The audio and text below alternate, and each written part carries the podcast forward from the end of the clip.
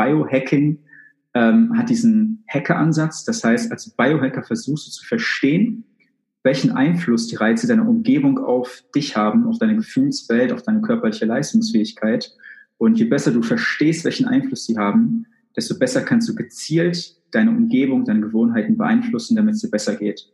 Deswegen nennen wir das auch auf den Punkt gebracht, Achtsamkeit auf Zellebene oder für manche Leute auch Persönlichkeitsentwicklung auf Zellebene.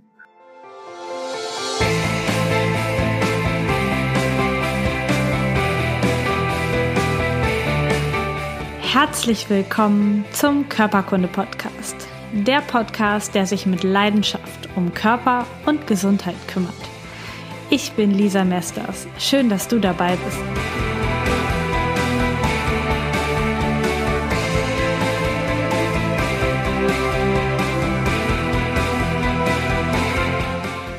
Bevor es jetzt so richtig losgeht, möchte ich dir noch den Sponsor der heutigen Folge vorstellen. Es ist ein anderer neuer Gesundheitspodcast. Ist das noch gesund? Der Gesundheitspodcast der Techniker Krankenkasse. Ich finde es ehrlich gesagt ziemlich cool, dass eine Krankenkasse den Schritt geht und dieses Medium Podcast nutzt, um wertvolle Informationen rund um das Thema Gesundheit in die Welt zu tragen. Als Host spricht Jael Adler mit verschiedenen Experten über Krankheitsbilder, deren Ursachen und natürlich auch über Behandlungstipps. Jetzt denkst du dir vielleicht, warum bewirbt Lisa einen anderen Gesundheitspodcast? Ja, das darfst du dir gerne denken. Ich finde es einfach wichtig, dass das Feld der ansteckenden Gesundheit, so wie Rüdiger Deikert es gesagt hat, genährt wird und dass ich auch als Mensch mit einem Gesundheitspodcast andere Menschen unterstütze, die dieses Thema in die Welt bringen wollen. Und da ist es dieses Mal die Techniker Krankenkasse, die ich dabei unterstütze, dass ihr Podcast jetzt mehr Reichweite gewinnt und dass tatsächlich viele Leute reinhören. Und vielleicht magst du auch mal reinhören, denn es geht schon in den ersten Folgen um die Themen positives Körperbewusstsein, um mehr Gelassenheit im Alltag und natürlich auch um konkrete Fallbeispiele, an denen auch du lernen kannst, mit diesen oder ähnlichen Challenges aktiv und verantwortungsbewusst umzugehen. Alle zwei Wochen gibt es eine neue Folge bei Ist das noch gesund? Du kannst einfach mal reinhören oder dich weiter informieren auf www.tk.de. Wie immer findest du natürlich auch alle Links in den Show Notes und jetzt ganz, ganz viel Spaß mit dieser Folge. Herzlich willkommen zu einer neuen Folge bei Körperkunde Podcast. Ich habe heute Raphael Frenk im Interview. Er ist Mitgründer und Geschäftsführer von Primal State Performance GmbH. So ist offizielle, äh, der offizielle Titel. Ihr sitzt in Berlin. Ihr habt ein total cooles Unternehmen, was sich mit dem Thema Biohacking beschäftigt. Also tatsächlich, weil ich will es nicht erklären, dass die erste Frage ist ja, dass du es gleich erklärst. Ich sage auf jeden Fall erstmal herzlich willkommen. Schön, dass du da bist. Erzähl doch vielleicht einmal ganz kurz, wer du bist und warum du dich mit dem Thema überhaupt beschäftigst. Ja, danke, dass ich da sein darf. Ähm, und danke für das nette, schnell, kompakte Intro, hat mir gut gefallen. Ähm, genau, ich soll sagen, wer ich bin und warum ich mich mit Biohacking beschäftige. Ne? Genau. genau. also ich bin, äh, genau wie du sagst, ich bin Rafa, einer von drei Gründern ähm, von Prime Estate.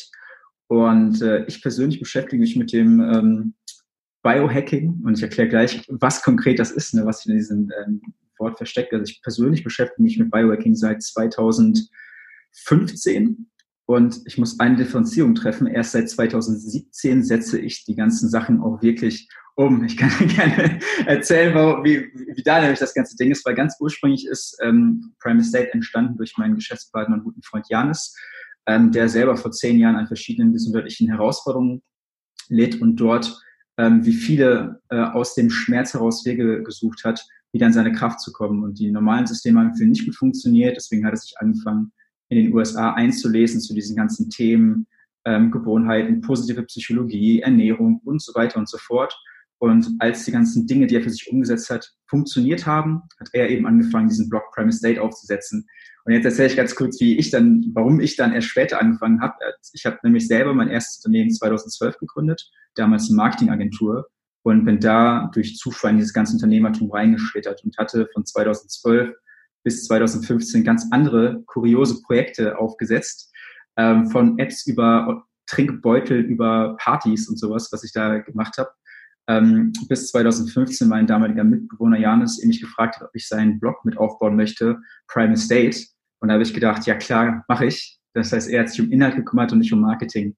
Und damals wusste ich auch so gerade, was Biohacking ist Und er hat mir dann erklärt, was Biohacking ist. Und zwar ist Biohacking ähm, hat diesen Hacker-Ansatz. Das heißt, als Biohacker versuchst du zu verstehen, welchen Einfluss die Reize deiner Umgebung auf dich haben, auf deine Gefühlswelt, auf deine körperliche Leistungsfähigkeit.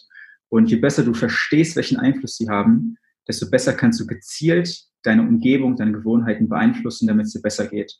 Deswegen nennen wir das auch auf den Punkt gebracht, Achtsamkeit auf Zellebene oder für manche Leute auch Persönlichkeitsentwicklung auf Zellebene.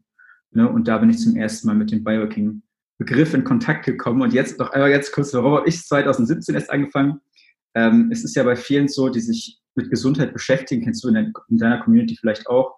Ähm, es ist eine Sache, sich intellektuell mit Konzepten zu befassen und die irgendwie faszinierend und spannend zu finden. Aber es ist sehr kurios dann zu erleben, wie viele Menschen zehn Bücher über gesunde Ernährung gelesen haben, aber trotzdem jeden Abend in der Kneipe sitzen.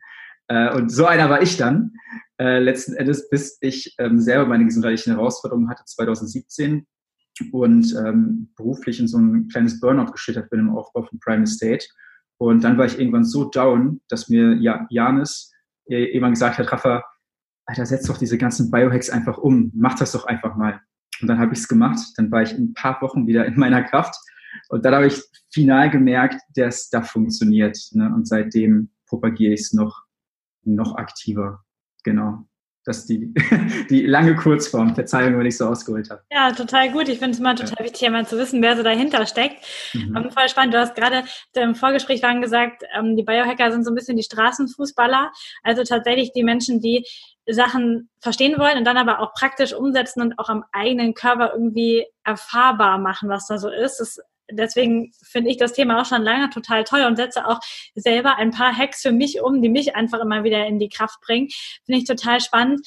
Erzähl doch mal, wo kommt das her? Also du hast gerade schon so ein bisschen angerissen, USA, da ist so ein bisschen der Ursprung. Und wo, mit welchen Hacks, was sind so die Grunddinger, mit denen hat sowas mal, mit welchen hat das mal angefangen? Hm, okay, cool. Also grundsätzlich Biohacking, ich glaube seit letztem Jahr, also 2018, 2017 ist Biohacking ein offizielles Wort im American Dictionary. Äh, begründet wurde das von einem Mann namens Dave Asprey, der ähm, auch seine eigenen gesundheitlichen Herausforderungen hatte, bis er so Anfang 30 war und dann, weil er auch aus dem Silicon Valley kam, aus dieser ganzen technischen ähm, Programmiererwelt, hat er angefangen, Schritt für Schritt seinen Körper zu dekodieren und kleine Methoden anzuwenden, damit es ihm einfach besser geht. Ähm, und dann ist es irgendwann nach Deutschland, nach Europa geschwappt und jetzt gibt es ganz viele Biohacker oder Leute, die so bezeichnen. Ich gebe euch schon ein paar Beispiele, wie wir als Biohacker ähm, rangehen, weil als Biohacker hast du einen Grundsatz, Energie ist alles. So, mit anderen Worten, Energie ist alles. Das heißt, so wie ich mich heute fühle, bestimmt darüber, wer ich heute sein kann, wer ich morgen werde und so weiter und so fort. Das heißt, wir versuchen uns dieses ganze Thema, dieses ganze Feld Gesundheit, ähm, Energie und alles, was drumherum ist, sehr, sehr, sehr stark runterzubrechen auf diesen einen Tag heute. Das heißt, ich mach, wir machen es da sehr gerne als Biohacker ein kleines Spiel draus. Wenn ich morgens aufwache, fängt das Spiel an. Das heißt, das Flugzeug startet. Wenn ich abends einschlafe, landet das Flugzeug wieder und ich bin wieder zurück im Hangar. Und jeder Tag ist eine neue Chance, weiter in seine Kraft zu kommen. Und dementsprechend überlegt sich ein Biohacker Folgendes. Aus meiner Erfahrung heraus, was sind die Dinge, die mir Energie rauben? Dann schreiben wir uns immer wieder alles auf, was mir Energie raubt. Bei manchen ist es halt ganz lange am Smartphone daddeln, bei anderen ist es halt im Auto im Stau stehen und sich dabei aufregen, bei anderen sind Süßigkeiten und Co. Jeder hat so zwei, drei Sachen, die sein eigenes Kryptonit sind, ne, was einen so ein bisschen fertig macht. Und auf der anderen Seite machen wir uns sehr gerne Listen und schauen, was sind Dinge, die uns Kraft spenden. Und die schreiben wir uns auch auf. Und mit der Zeit hat jeder Biohacker, sage ich mal, für sich so, eine, so ein Werkzeugkasten an ganz vielen Kleinigkeiten, die ihm Kraft schenken und ganz vielen Kleinigkeiten, von denen er weiß, dass sie ihm Kraft rauben. Und dann gehen wir hin. Ähm, man kann das hier vielleicht, oder für YouTube könnte man das sogar aufmalen, wenn ich einen Stift hätte. Ja, doch, ich, ich male es nur für YouTube auf, weil das wird ja auch gezeigt. Ne? Dann gehen wir hin und ich habe jetzt einen Halbkreis gemalt. Ähm, man sieht quasi so den Tagesverlauf von morgens bis abends. Und dann malen wir uns einmal auf, wie würde, werde ich mich heute im Laufe des Tages wahrscheinlich fühlen. Zum Beispiel heute ist für mich Montag. Ich mache mal ein Beispiel. So, ich weiß, dass ich von 10 bis 12 ganz viele Meetings habe. Ich weiß auch, dass ich den ganzen Nachmittag Meetings und Podcast-Termine habe und Co. Dementsprechend war mir schon morgens, als ich mein kleines Morgenritual absolviert habe, klar, dass ich so nach dem Mittagessen ein bisschen down sein werde. Dementsprechend habe ich mir schon morgens überlegt, okay, danach, nach dem Mittagessen mache ich einen kleinen Spaziergang, eine kleine Atemübung und 20 Kniebeugen. Das ist in Anführungsstrichen schon Biohacking. Das heißt, wir planen proaktiv in den Tag kleine Rituale, die uns Kraft schenken. So. Und dann hast du ja gefragt, ähm, was sind so die typischen Biohacks, die ein Mensch anwenden kann. Ne? Die Biohacks, die am schnellsten funktionieren, sind immer die, die unabhängig von der Ernährung sind. Das heißt Bewegung und irgendwelche anderen Reize, denen wir uns aussetzen. Das heißt, simple Biohacks, das, sind ja die bekanntesten, ist morgens zum Beispiel eine kalte Dusche zu nehmen, ein kleines Workout zu machen, Meditation ist ein typischer Biohack, aber auch kleine Spaziergänge äh, sind typische Biohacks und verschiedene Atemübungen. So alles, was ein paar Minütchen dauert und den Körper einmal in Schwung bringt. So, da können wir gleich gerne nochmal genauer drauf gehen, aber das ist so ein bisschen so, schon ein bisschen Input. Ja, du hast eben in deiner eigenen Geschichte erzählt, dass dich diese, die Biohacks aus deinem Tief, aus deinem Burnout-Tief herausgeholt haben in kürzester Zeit. Also zeigt das ja schon, was Biohacking alles kann. Also wie viel Sinn es macht, sich damit zu beschäftigen, einfach in kleinen Schritten jeden Tag an seiner Energie zu arbeiten und da einfach ja mit sich ranzugehen. Vielleicht kannst du in den Teil deiner Geschichte noch mal ein bisschen reingehen. Mit was hast du angefangen und wie schnell hast du gemerkt, dass das besser geworden ist? Hm. Ja, ja, sehr gerne. Das ist tatsächlich echt, echt krass gewesen. Das hat mich auch ähm, sehr belastet. Man muss sich vorstellen, so ein äh, Unternehmen aufzubauen oder alle, die jetzt hier zuhören und ihre Selbstständigkeit haben oder halt irgendwie eine Familie und einen Job halt irgendwie jonglieren, das kann richtig schön ins Markt gehen. Und äh, ich hatte ja 2012 angefangen ähm, im ersten Unternehmen und von 2012 bis 2017 habe ich so gearbeitet, ja eigentlich wie ein Wahnsinniger. Ne? Ich bin morgens aufgestanden, habe von acht mir meine zwei Kaffee reingezogen, dann habe ich bis 22 Uhr durchgearbeitet und meine Biohacks in Anführungsstrichen waren Coca-Cola Light und, äh, und Coca-Cola Light und Netflix, um abends einzuschlafen. Ne? Das waren meine äh, Biohacks, die ich angewendet habe, so, äh, also negativ dann. Ähm, bis ich irgendwann, also ich, ich habe persönlich, habe ich plötzlich gemerkt, wie ich irgendwann nicht mehr konnte, aber eigentlich war das ein schleichender Vorgang. Ne? Das heißt, eine Sache, die ich heute weiß, ist ähm, einfach auf die Frühwarnzeichen meines Körpers zu hören. Ne? Weil ich hatte zum Beispiel, also mein Zusammenbruch war Mitte 2017 und ich hatte schon ein halbes Jahr vorher, Ende 2016, und damals ist mir das gar nicht gekommen, dass es komisch ist. Ende 2016 war der Moment, wo ich keinen Kaffee mehr trinken konnte, weil ich nach einem Schluck Kaffee hat sich mein Magen richtig, also ich hatte ein ganz komisches Stechen in der, in, in der Magengegend. So. Und das war einfach, lag einfach daran, ich habe halt ganzen Tag unter Stress gearbeitet und dabei halt nicht der Kaffee getrunken. Also mein System war massiv überlastet und mein Körper hat mir gesagt, ey Rafa, geh doch mal bitte vom Gas. Ne? Habe ich aber nicht gemacht. Ich habe von Kaffee auf Club Mate oder sowas umgeschwenkt und halt irgendwas Schwächeres genommen. Also komplett absurd. Ne? Aber dementsprechend bei mir ging das irgendwann so weit, dass ich ähm, massive Schlafstörungen hatte. Ich hatte Herzstolper, Neurodermitis-Ausbrüche an, ähm, am am Hals und äh, das, der Tiefpunkt war irgendwann, wo ich einen Monat lang Unterleibsschmerzen hatte, ähm, am Hoden, wir sind ja im Gesundheitspodcast hier, äh, hatte starke Unterleibsschmerzen, irgendwann so weit, dass ich gehumpelt bin. Und erst als ich wirklich gehumpelt bin, habe ich mich zum Urologen getraut, weil ich keine schlimme Diagnose haben wollte. Und es gibt bei uns intern so ein legendäres Bild, wo ich meinem eigenen Coach äh, und Mentor Etsy ein Foto schicke äh, von mir auf der Liege ähm, beim Urologen hier Berlin-Schönhauser Allee ähm, wo ich äh, da mit schmerzverzerrtem Gesicht panisch liege und sage, ey, Ötzi, wenn da jetzt irgendwas Schlimmes ist, bitte bau mich wieder auf, ich werde mein Leben ändern, ich werde nie wieder so Raub bei meinem Körper betreiben. Und äh, da war ich komplett durch. Ne? Und dann letzten Endes hat sich herausgestellt, es war nichts. Ähm, der Urologe hat mir letztens gesagt, das ist ein Nervensystem, komm mal klar, der war auch relativ ruppig. Vielleicht war das auch gut, ich weiß nicht. Äh, auf jeden Fall hatte ich aber ein paar Tage später waren die Symptome, aber auch diese, diese Unterleibsschmerzen waren weg, weil ich habe mich da auch richtig rein Letzten Endes war ja auch Warnsignal von meinem Körper. Und dann ist halt Folgendes passiert. Ne? Ich wurde angehalten von Janis und Ötzi, also den beiden äh, Partnern äh, und Freunden von mir, einfach mal eine Woche lang so zu leben, wie ich leben würde, wenn ich mich stärken wollen würde. Das klingt jetzt kompliziert, aber ich sage Folgendes. Die meinten, pass auf, stell dir mal vor, eine Woche lang versuchst du nur Dinge zu tun, von denen du weißt, dass sie dir Kraft spenden und keine Dinge zu tun, von denen du weißt, dass sie dir Kraft rauben. Und das ist eine ganz simple Achtsamkeitsübung. Das heißt, ich bin morgens aufgestanden und ich sollte ein kleines Morgenritual machen. Einmal um den Block gehen, danach kalt duschen und danach fünf Minuten meditieren. Dann habe ich bis mittags, sollte ich einfach fasten. So, und dabei einfach möglichst oft auf meinen Atem achten und einfach entspannen. mittags ein ausgewogenes Essen essen, so ganz viel buntes Gemüse und Co. Ich will nicht zu tief in Ernährung äh, einsteigen. Abends nochmal eine kleine Mahlzeit und abends auch nochmal einen schönen Abendspaziergang machen und mein Smartphone ab 20 Uhr ausstellen. Das war alles. das war alles, was ich tun sollte. Und das eine Woche lang und das einfach möglichst achtsam zu leben. Und das ist mir die ersten Tage mega schwer gefallen, weil ich gespürt habe, meine Impulse waren, boah, Mann, ich kann nicht mehr so stressig, ich würde jetzt so gerne was essen, ich würde jetzt so gerne irgendwas machen und mich irgendwie ablenken.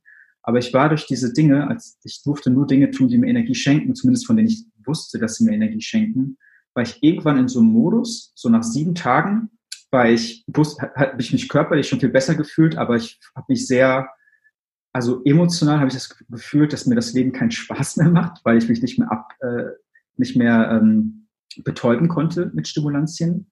Aber irgendwann so nach zehn Tagen, da ist irgendwas umges umgeswitcht und da habe ich gemerkt, wie ich jeden Tag durch Dinge mehr in meine Kraft komme. Ne, vorher habe ich gewusst, ich nehme Kredit in meiner Zukunft auf. Ich weiß, ich verschulde mich jeden Tag mehr, aber irgendwann kommt der Lottogewinn, dann ist ja eh alles gut. Aber dann habe ich so zehn Tage hat's gedauert, wo ich jeden Tag versucht habe, Gutes zu tun für mich, dass ich gemerkt habe, ah krass, ich bin jetzt nicht mehr Minus, ich bin langsam im Plus und es geht mir immer besser. So, und das war letzten Endes das Ding. Das war eine sehr unangenehme Transitionsphase, aber dann hat's funktioniert. Also so ganz kleine Sachen, äh, völlig verrückt, ganz kleine Dinge. Ja, total schön, dass es so kleine Dinge waren, weil das äh, ja, macht es ja für alle noch viel greifbarer, dass es gar nicht darum geht, sich jetzt irgendwie tausend Zubehörteile zu kaufen und tausend äh, Ergänzungsmittel und hier noch eine, eine Kaltwassertonne und alles Mögliche, sondern dass es wirklich darum geht, mit kleinen Schritten loszulegen und dass das schon so viel verändern kann. Für mich hatte das gerade ungefähr die Dauer, wie, wie lange auch so ein Kaffee oder so ein Zuckerentzug dauert, bis man sich gut fühlt. Das sind auch so sieben bis zehn Tage. Ja. Ähm, das ist ja dann da auch irgendwie ähm, dabei. Voll cool. Was sind dann jetzt heute so deine Lieblingshacks? Also worauf verzichtest du an deinem, in deinem Alltag nicht mehr? Boah, ich glaube, das Allerwichtigste ist ähm, die, also die Transitionsphasen zu meistern. So, und die wichtigste Transitionsphase ist von Schlag, Schlaf zu Wachsein. So, ne, ich, ich sehe mittlerweile wirklich, stelle ich mir vor, jeder neue Tag oder anders. Ich, mittlerweile denke ich mir, wenn es mir mal schlecht geht, ich bin nur einen Tag davon entfernt, mich spürbar besser zu fühlen. Und jedes Mal, wenn ich aufwache, die Augen zum ersten Mal aufmache, fängt das Spiel von neuem an. Und ähm, wir haben gemerkt, von allen Biohacking-Interventionen, von allem, was du tun kannst, ist die erste Stunde des Tages am wichtigsten. Ne? Weil ein guter Tag beginnt mit einem guten Morgen. Und wenn der Morgen gut ist, dann wird der Tag meistens gut. Wenn der Tag gut ist, dann wird die Woche gut. Wenn die Woche gut wird, das Jahr und dann das Leben. Und am Ende sind wir alle fröhlich und tanzen mit 100 ums Lagerfeuer. Aber alles fängt letzten Endes damit an, mit Intention in den Tag zu starten. Und wir haben irgendwann für uns intern so eine kleine Morgenroutine entwickelt oder so einen Dreiklang, der ganz simpel ist. Da ist aktivieren, fokussieren, motivieren. Äh, aktivieren, fokussieren, motivieren. Und das ist ein kleiner Dreiklang, mit dem sich jeder seine eigene Morgenroutine basteln kann.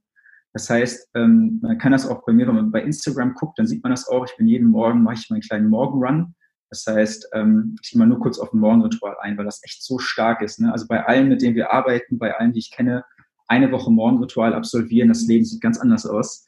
Äh, plötzlich. Das allererste, was ich versuche zu tun, ist, wenn ich morgens aufwache, innerhalb der ersten 15 Minuten rauszugehen. Sondern einfach natürlich, wie damals, ne, der Steinzeitmann ist aus der Höhle gekommen und einmal tief durchgeatmet. Das heißt, ich stehe auf, mache die Augen auf, ziehe mein Sportzeug an, und dann mache ich draußen eine kleine Sporteinheit. Ne, das Einfachste ist einfach zehn Minuten im Block laufen. Äh, man kann auch ein bisschen fancier werden mit irgendwelchen Sprintintervallen, HIT-Training und Co. Aber der einfachste Start ist einfach wirklich eine Runde um den Block zu laufen. Das ist für mich absoluter Gamechanger. Ähm, physiologisch erhöht das den Dopaminspiegel und Co. motiviert für den Tag. Es hat so viele Effekte. So eine innere Apotheke wird in Gang gesetzt, die eigentlich schon Power für den Tag gibt. Ne? Ähm, dann ist das Zweite, was wir machen, immer noch aktivieren, ist meistens eine kalte Dusche noch hinterher zu werfen, aber nicht, äh, ich sag mal, von vornherein auf eiskalt und dann reinspringen. Ähm, rein jetzt nur für den Effekt, boah, jetzt fühle ich mich wach und ich habe mich einmal selbst überwunden, ist so, dass wir meistens bei uns in der Community, wir duschen das normal warm und dann schießen wir den Schalter einfach auf kalt, benetzen damit unsere Stirn und unsere Brust und das 10, 20, 30 Atemzüge, solange es geht sondern das ist so das allererste, was ich wirklich jeden Morgen ähm, versuche umzusetzen und dann geht es mir schon richtig gut. Ne? Und dann ist so eine zweite Sache, die ich in meinem Leben halt immer mehr eingebracht habe, ist Meditation.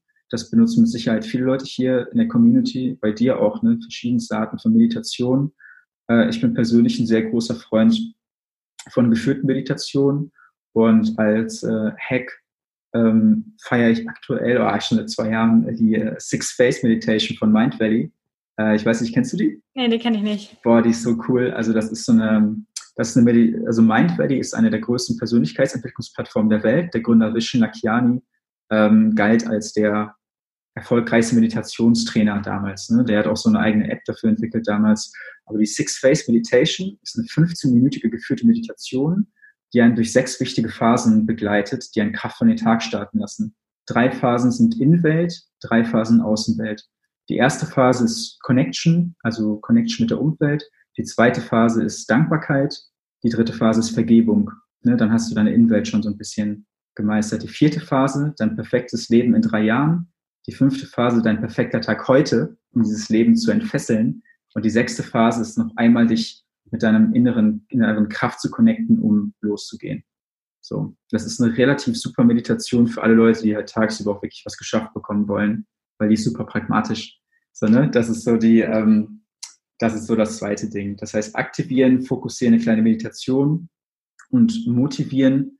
Ähm, das letzte, was wir machen halt, ist, ich versuche mir vorzustellen oder mich einfach kurz zu fragen, was sind drei Dinge, auf die ich mich heute freuen kann.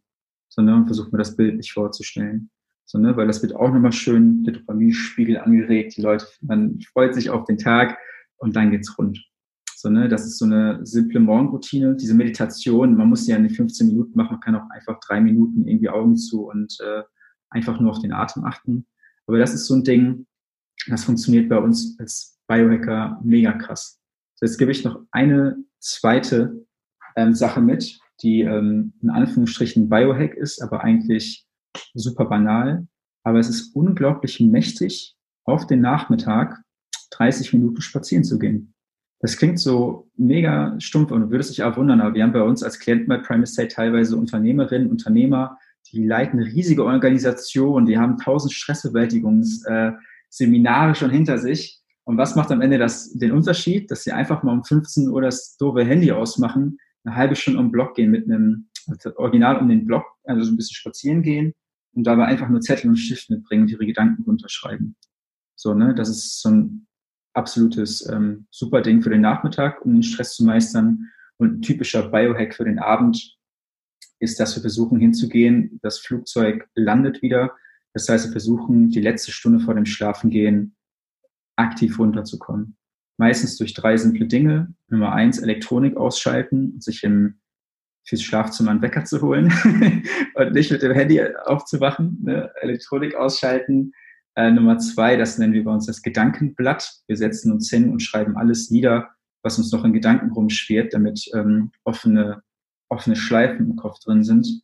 Und Nummer drei, wenn wir dann einschlafen, versuchen wir halt möglichst komplett alles schwarz zu halten. Das heißt, wir arbeiten entweder mit einer schönen Schlafmaske oder mit so einer richtig schön verdunkelten, verdunkelten Gardinen. Ne, aber versuchen halt dann möglichst tief zu schlafen. Das sind drei von tausend verschiedenen Hacks für besseren Schlaf. Aber das sind drei, die man sehr leicht umsetzen kann. Genau. Das sind so typische Bioworks am Tag. Ja, total cool. Also erstmal hört sich das alles super einfach an. Also so Sachen wie ja, ach, das könnte ich ja mal eben machen. und dann kommt der Alltag dazwischen.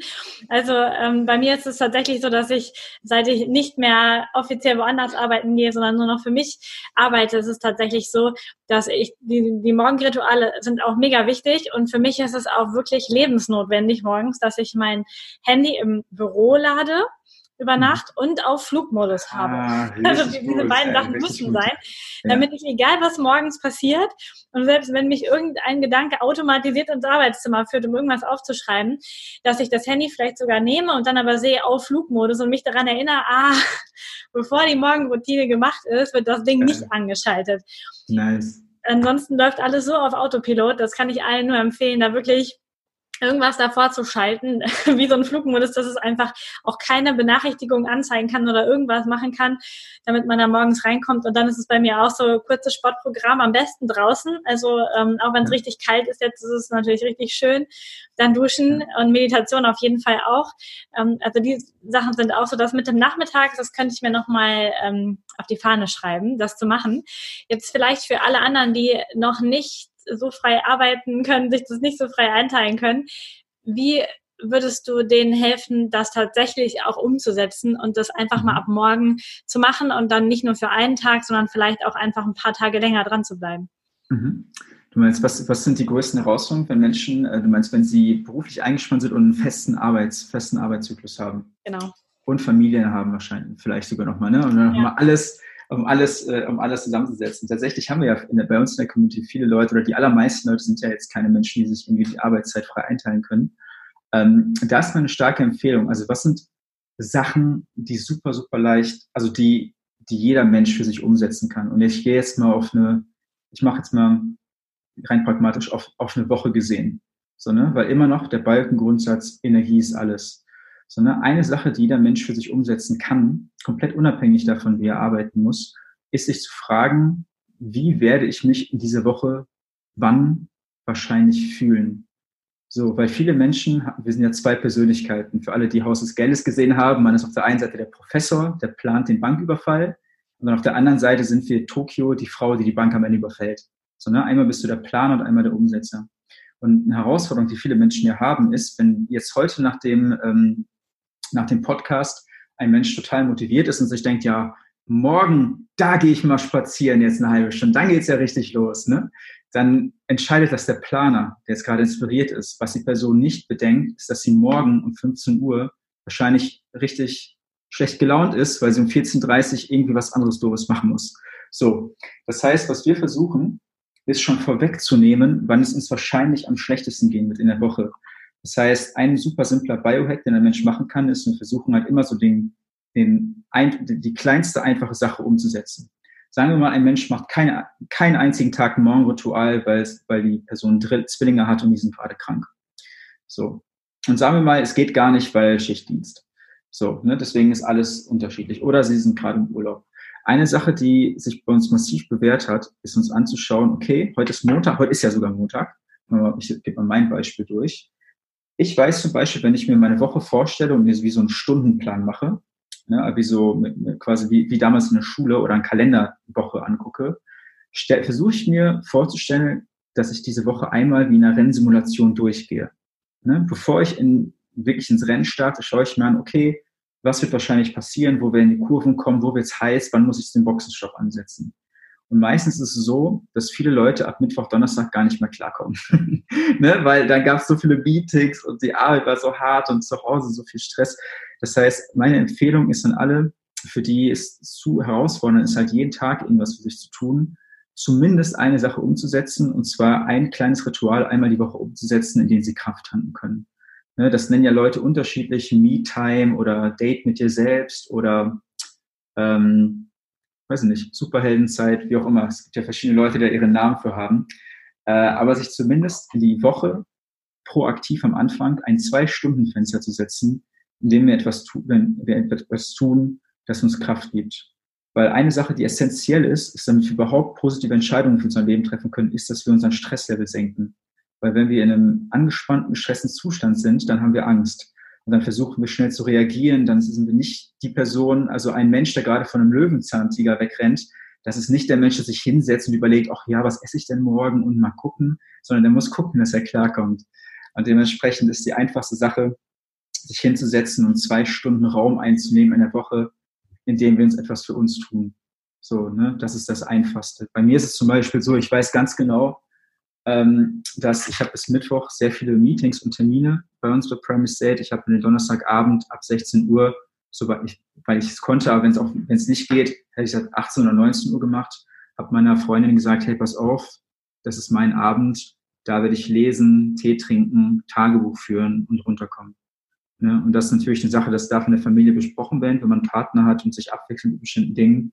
Aber es ist essentiell, dass sich ein Mensch zwei Stunden die Woche zumindest freiräumt, bestenfalls an einem Abend, äh, und da einmal komplett Reset macht. Ne? Das ist so der einfachste Biohack. So, so ja. das effektivste. Ja.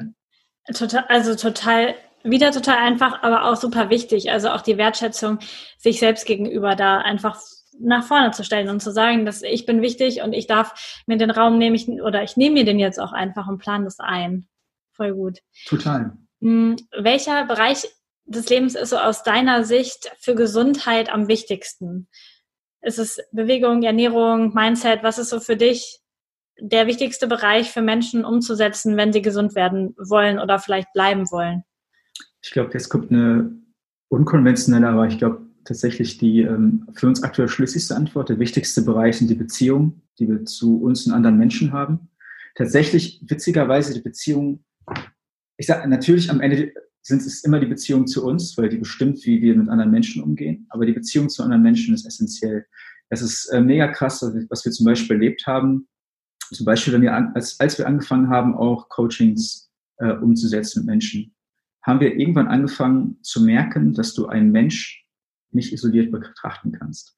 Zum Beispiel, ich gebe mal ein plakatives Beispiel, stellen wir uns vor, eine Dame möchte äh, ihre Ernährung umstellen, ist top motiviert, hat richtig Lust, hat aber am Küchentisch einen äh, Partner sitzen, der sie auslacht und fertig macht, weil sie Low Carb ist und sagt, ja, diese Scharlatane aus dem Internet, was du hier alles liest, ja, ja, komm, deine Oma, die ist 118 Jahre alt geworden und die hat bis zum letzten Tag gesoffen und so. Und dann kommen diese Stammsprüche, ne? Das ist richtig, richtig krass.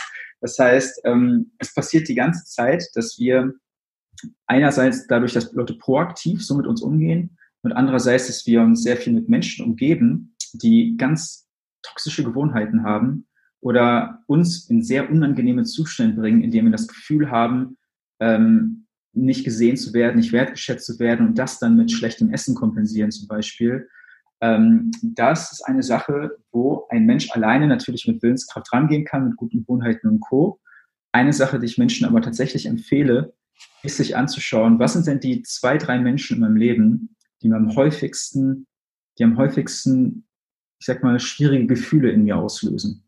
So, ne? Und dann, und das ist leider kein, es ist ein hocheffektiver, aber jetzt nicht, es ist natürlich schwerer als ähm, Vitamin B-Komplex zu bestellen, ähm, ist tatsächlich aber da der effektivste Weg, auf diese Leute zuzugehen und für, zu versuchen, äh, die Beziehung zu, zu meistern. Oder, also da quasi Klärung zu schaffen. Oder zumindest, und da fängt wieder eine Meditation an, ähm, zumindest diesen Menschen zu vergeben und sich selbst zu vergeben, wie man auf diese Menschen reagiert. Das heißt, essentiell auf die Beziehung zu anderen Menschen achten und sich bewusst machen, was das mit einem macht.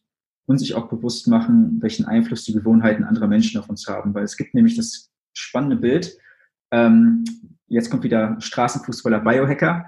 So, wenn ich möchte, wenn zum Beispiel, wenn ich jemand bin, der aufhören möchte zu trinken, dann werde ich mich mit Menschen umgeben, die keinen Alkohol trinken. Ne? Wenn ich mich gesund ernähren möchte, dann versuche ich mich mit Menschen zu umgeben, die sich gesund ernähren, so weit wie möglich. Und wenn es nicht in meinem Bekanntenkreis ist, ne, tagsüber, dann zumindest digital, ne, was wir jetzt hier auch machen über Podcasts und Co. Weil wir spiegeln andere Menschen und wir übernehmen die Gewohnheiten anderer Menschen. Und das ist groß. Also ich hoffe, das ist ein komplexes Thema. Äh, mir fällt es das schwer jetzt noch, noch, also wir können da nochmal tiefer reingehen, aber das ist das, was wir gemerkt haben. Das ist äh, absolut essentiell. Ne? Mit wem umgeben wir uns und was sind die Beziehungen, die wir zu Menschen führen? Cool, die Antwort ist tatsächlich noch nie gekommen. Sehr schön. Ja. Aber passt total gut und passt ja auch zu, zu vielen, vielen Themen aus der Persönlichkeitsentwicklung, wo das ja auch immer ganz genauso beschrieben wird, wenn man da weiterkommen möchte. Und in der Gesundheit ist es natürlich auch so.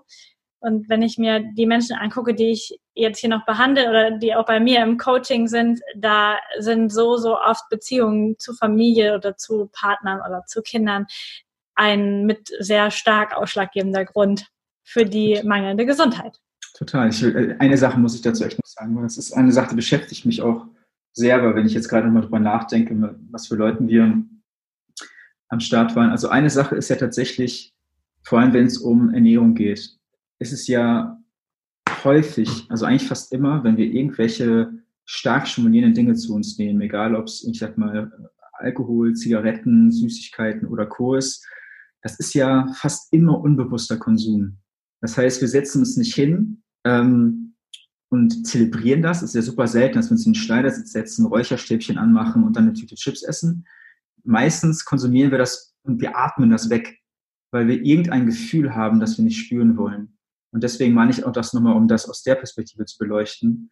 Fast immer betäuben wir uns mit Konsum, vor allem auch mit Essen, aber auch mit Kauf und was auch immer, betäuben wir uns mit Konsum dann, wenn wir irgendwas nicht fühlen wollen, was wir fühlen.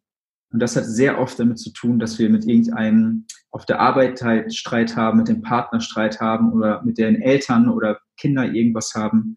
Und das ist eben dieses, dieser Mechanismus, den wir haben. Und da tatsächlich hinzugehen und sich vielleicht nur zu fragen, wer ist eine Person, mit der ich Frieden, die eine Friedenspfeife rauchen sollte, das löst schon was. Und ich will da noch einen letzten Biohack geben, weil es gibt tatsächlich auch Sachen, ähm, da ist die Beziehung so heiß und schwierig.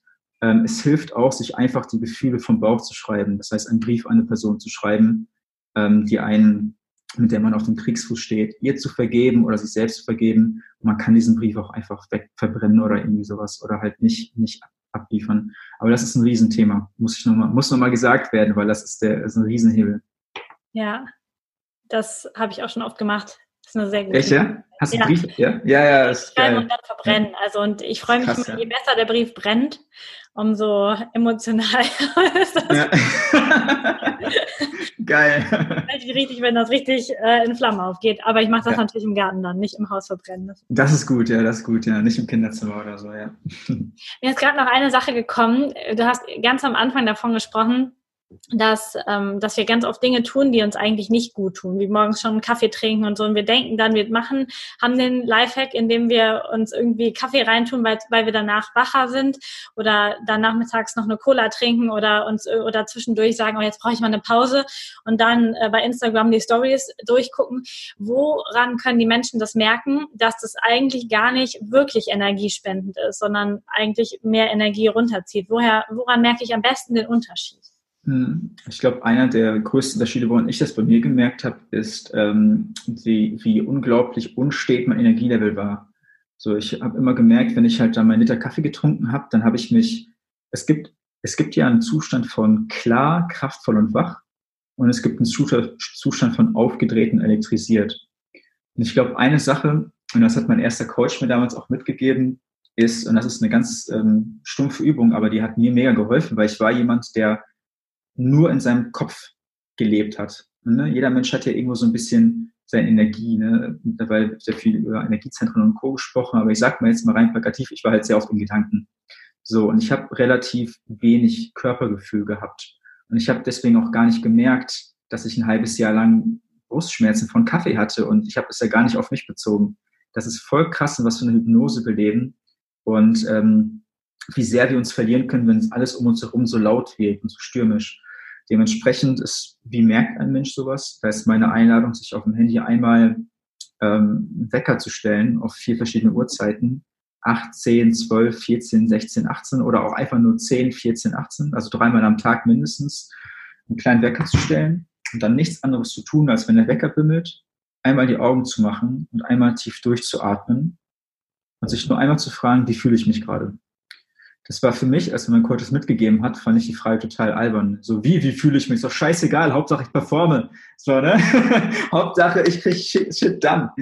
Ähm, ich fand das relativ weich, diese Frage, aber wirklich sich das, die Gewohnheit zu etablieren, nur eine Woche oder nur einen Tag, ähm, ein paar Mal am Tag innezuhalten, durchzuatmen, in den Körper reinzufühlen, sich fragen, wie fühle ich mich gerade, dann kommt fast immer die richtige Antwort. So, ne? Deswegen ist es ja auch total kurios, wenn äh, ich Menschen erlebe, die sich seit Jahren oder Jahrzehnten äh, mit eben Feldern wie ähm, also verschiedene Achtsamkeitstechniken, Meditation und Co. beschäftigen, diese Menschen am Ende so, fein, so große Feinfühligkeit für den Körper entwickelt, die wissen super schnell, was ihnen gut tut und was nicht. Und die haben dann im zweiten Schritt auch genug ähm, Selbstwert, um sich den Dingen nicht länger auszusetzen, die ihnen schaden. Das ist ja nicht das Zweite. Wir sind ja auch Sadisten. Ne? Wir wollen uns ja auch manchmal wehtun. ne? Aber das mit dem mit Atmen und die Augen zu machen, fängt es an. Also das war zumindest das, was mir am allerschnellsten geholfen hat.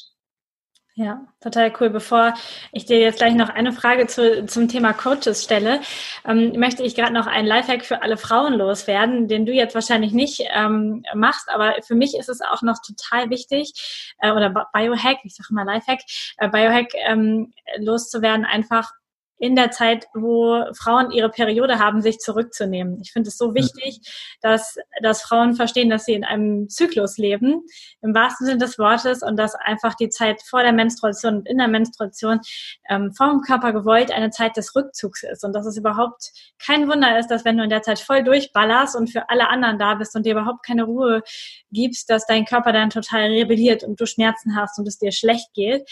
Ähm, und da möchte ich einfach sagen, den Hack schreib's dir einfach in den Kalender rein, wann es das nächste Mal sein wird. Plan an den Tagen entweder weniger Termine oder diese Me-Time oder wie auch immer, zwei Stunden ein, dass du schon weißt, ich habe da meine Zeit, ich nehme mir die Zeit und komme da einfach runter.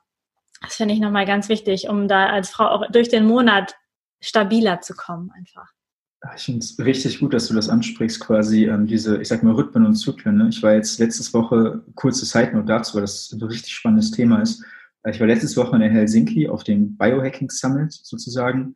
Und da waren sehr viele Ex ähm, Menschen, die sich mit dem ähm, Biorhythmus des Menschen, mit Zyklen im Laufe eines Tages, einer Woche, eines Jahres Co. beschäftigt haben oder eines Lebens. Und äh, da war wirklich eines der Kernthemen Zyklen. Ne, es gibt ja im Laufe eines Tages einen natürlichen Zyklus, es gibt im Laufe eines Monats, vor allem bei Frauen, diesen natürlichen Zyklus. Es gibt auch im Laufe des Jahres, durch die Jahreszeiten bedingt und Co., wo wir uns bewegen, gibt es so einen natürlichen Zyklus, wie viel Energie wir haben, welche Stimmung wir sind. Im Herbst viele melancholischer, im Frühling viele aufgedrehter. Das hat ja, das macht ja was mit uns. Und dementsprechend finde ich super stark, ähm, sich einmal hinzusetzen, einmal zu reflektieren, was sind eigentlich die Phasen des Jahres oder der Woche oder des Monats? Wie fühle ich mich dann? Und soweit ein Mensch es kann, und das kann ja natürlich nicht jeder, soweit ein Mensch es kann, seinen Kalender entsprechend anzupassen. So, ne? Weil das ist ja tatsächlich, ähm, so genau wie du sagst, in Sicherheit für Frauen überhaupt nicht sinnvoll, genau in der Phase dann richtig durchzuziehen und äh, Workouts, Arbeit, Vollgas zu machen. Das ist ja überhaupt nicht so gewollt.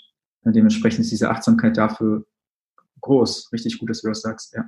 Ja, weil man dann auch danach einfach wieder spürt, sobald die Phase vorbei ist, wie dann der krasse Energieschub kommt und man auch wieder den ganzen Tag durch und mit Workout und so locker machen kann. Das ist einfach dann sehr schön. Du hast jetzt in der Podcast-Folge ganz oft erwähnt, dass du Coaches hattest oder Berater hattest. Entweder waren es deine Freunde oder externe Coaches. Was bedeutet das Thema für dich jetzt im Zusammenhang Gesundheit und äh, Biohacking, ist es wichtig, dass man sich einfach auch mal Menschen sucht, die einen auf die richtige Spur bringen und einfach so den, den letzten Anstoß bringen? Ich, ich glaube schon. Also das hängt natürlich immer davon ab, von der jeweiligen Lebenssituation des Menschen, ob er bereit dafür ist. Aber ich kann immer sagen, was bei mir wirklich am Ende das meiste gebracht hat. Ich hatte auf einer rein symptomatischen Ebene, habe ich mich von 2012 bis 2017 massiv überarbeitet, hatte körperliche Symptome, und dann habe ich angefangen, Gewohnheiten zu etablieren, mich wieder meine Kraft bringen. Das ist jetzt die Geschichte, wie man sie erzählen kann. Was ich aber erst herausgefunden habe durch, ähm, durch die Arbeit mit äh, sehr fähigen Coaches, äh, mit denen ich gearbeitet habe, ist, dass meine Themen eigentlich nicht waren, ich habe nicht bearbeitet, sondern ich hatte ein massives Thema mit Erfolg, mit Männlichkeit und Selbstwert. Natürlich, ne? warum, warum sitzt ein Mann in seinen Zwanzigern von morgens bis abends, sieben Tage die Woche am Schreibtisch, um unbedingt was aufzubauen, ne? mit dem Messer zwischen den Zähnen, während alle anderen im Park sitzen und chillen? So, ne? Das ist ja kein normales Verhalten. Oder warum lässt ein Mensch überhaupt das, ich sag mal Stichwort Arbeit, ähm, wenn jemand irgendwo angestellt ist, warum ist er in einem Berufsfeld, wo er sich jeden Tag vom Chef anmachen lässt, wo er gemobbt wird und fertig gemacht wird? Warum lässt er sich zu Hause von einem Partner in einer Beziehung quasi ähm, ähm, gefangen halten, in der er überhaupt nicht aufblühen kann. Und wenn solche Dinge passieren, die uns irgendwie einsperren, bei denen wir das Gefühl haben, wir leben neben uns her, dann passiert es ja meistens erst, dass wir anfangen, irgendwie auf uns klarzukommen durch Konsum, durch irgendwas und durch Selbstzerstörung und Co. Das heißt, ich glaube tatsächlich, und das erleben wir häufig auch mit anderen Menschen, aber ich habe es vor allem bei mir erlebt, dass ähm, sich eine tiefgreifende Herausforderung nie auf einer ein, symptomatischen Ebene lösen lässt oder zumindest ein bisschen, ja. Aber so richtig tief geht's erst, zumindest ging es erst bei mir, als ich dann weinend da saß und verstanden habe, dass ich, äh, dass ich äh, ein wertvolles Lebewesen bin, egal wie viel Erfolg ich habe. Und ähm, meine Beziehung zum Thema Männlichkeit und Co. halt gelöst habe. Das ist, das war bei mir hundertmal stärker als ähm, die kalte Dusche am Morgen oder so. Und deswegen glaube ich, ist es total wichtig, ähm, irgendwie diese Art von Reflexion zu finden. Und die Ironie dahinter ist, es gibt ja den Spruch, kein Chirurg kann sich selbst operieren. Ähm, oder du kannst ähm, das Etikett eines Bechers oder Glases nicht von innen lesen.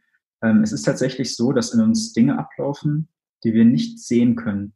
Wir, das, wir sind, haben einfach diese blinden Flecken. Und äh, ich habe jetzt diese blinden Flecken und jetzt, jetzt weiß ich erst, wie viele davon ich habe. und äh, dadurch, allein durch diesen Sparring mit irgendjemandem, der einen wirklich zuhört, kann auch ein guter Freund sein, der einfach fragt, hey, pass auf, warum machst du das denn hier gerade? Oder warum ist das denn eigentlich schlimm, dass das und das passiert? Warum ist es schlimm, dass du Schmerzen hast? Warum ist das überhaupt schlimm? Ne? Ähm, also der irgendwie dabei hilft, tiefe Reflexionsstufen zu kommen. Da passieren Erkenntnisse, die auf einer identitären Ebene stattfinden. Und dann passiert wirklich das starke Erblühen. Ne? Das ist ja auf jeden Fall richtig groß. Jeder, der die Chance hat, mit Leuten zusammenzuarbeiten oder sich die Chance geben möchte, lohnt sich. Ja, danke für deine Offenheit. Das finde ich super wertvoll für alle, die jetzt zugehört haben, dass es natürlich die äußeren Dinge sind, die wir verändern können. Aber wenn wir unten drunter noch Muster laufen haben, die das einfach immer weiter füttern und immer weiter das Leistungsthema füttern, dann werde ich vielleicht auch sogar dann hinterher das Biohacking auf so einem extremen Niveau betreiben, dass es wieder trotzdem nicht gesund für mich ist, weil eben noch diese, diese Leistungsthemen unten drunter und dass ich nichts wert bin, wenn ich nicht genug leiste oder so, wenn das da drunter läuft, finde ich total wertvoll, dass du das nochmal gesagt hast. Vielen Dank. Und ich glaube, das zeigt einfach auch den Menschen, die jetzt zuhören, ja, Biohacking ist mega cool, mach das sieh zu, dass du in deine Energie kommst, mach, was für dich nötig ist. Und schau aber dann auch mal, ob das nicht vielleicht cool ist und ob du irgendjemanden finden kannst, der dich unterstützt und wo du einfach nochmal an die tieferen Themen drankommst. Denn die meisten von uns haben die ja auch. Ja, da will ich auch nochmal tatsächlich noch ein, äh, da auch noch ein äh, letztes Wort äh, zusetzen, weil es tatsächlich so ne, im Biohacking-Feld, so wie wir das auch früher betrieben haben, das hat sehr viel diesen Optimierungs- und Leistungsgedanken. Ne? man hat so, wenn du Biohacking zum ersten Mal hörst, vielleicht als externer Mensch denkst du, okay, das wirkt irgendwie wie so Typen, die sich halt, ne, wie, ich sag mal, wie der Bodybuilder unter den Fitnessenthusiasten, ne? die Person, die dann halt jedes Essen abwiegt, sich Testosteron hinten reinjagt und dann auch noch da irgendwie das macht, um sich irgendwie aufzublasen. So, und so soll's das, so kann es angewendet werden. Also jedes Werkzeug kann missbraucht werden. Und es hängt ja davon ab, was du damit tust und mit welcher Intention du reingehst. Dementsprechend ist ja, als ich angesprochen habe, Beziehung, ich habe viel über zu anderen Menschen gesprochen, aber wie du sagst, die Beziehung zu einem selber ist das Essentielle. Das heißt, solange wir mit uns selbst auf Kriegs, Kriegsfuß stehen und unser eigener Feind sind äh, und uns heimlich versuchen, immer wieder weh zu tun, ähm, werden wir alles missbrauchen. Ne? Egal ob Persönlichkeitsentwicklung, Meditation, dann sitzen wir irgendwann so lange regen uns auf, dass wir noch nicht erleuchtet sind, habe ich auch schon erlebt. Immer noch nicht Buddha, scheiße. Ja, das heißt, wir können jede Methode missbrauchen, um uns nicht gut genug zu fühlen. Dementsprechend ist meine finale Einladung an alle Leute, die jetzt überlegen, hey, ich mache vielleicht mein Morgenritual oder ich gehe vielleicht mal spazieren. Wenn sie nicht spazieren gehen oder wenn sie kein Morgenritual machen, sich dafür zu vergeben und zu sagen, hey, pass auf, ich habe es nicht gemacht. So what? Ich kann es immer noch tun, ist alles gut. So, ne? Das heißt, äh, diese locker Leichtigkeit, Lockerheit und Verspieltheit mit reinzubringen und jeden Tag als kleines Wunder zu sehen, ist, glaube ich, mit das Größte. Ne? Und dann kann man coole, witzige Sachen machen. Ne? Für mich ist alles ein Spiel. Ich habe hier meine Tischtennisplatte, ich habe hier meine Spieler hier im Büro. Ähm, ich versuche wirklich wie so ein Kind hier rumzulaufen und halt irgendwie Spaß zu haben einfach. Und dann kommen die Sachen. Ne? Die Intention ist, glaube ich, entscheidend. Ja, Total cool. Vielen, vielen Dank, Raphael, dass wir äh, über das Thema Biohacking und äh, alles Mögliche ziemlich tief eingetaucht sind und jetzt quasi untenrum wieder im Hangar landen. Ja, yeah, geil. die Podcast-Folge an dieser Stelle beenden. Vielen, vielen Dank, hm, dass du dein Wissen mit uns geteilt hast und das reingegeben hast. Ich verlinke äh, deine Seiten natürlich alle auf deinem Instagram-Kanal, dass die Leute mal schauen können, was du da alles so täglich ähm, tust, sich vielleicht noch ein paar Inspirationen holen können. Und ja, vielen Dank für deine Zeit. Danke auch, dass ich da sein durfte. Ciao.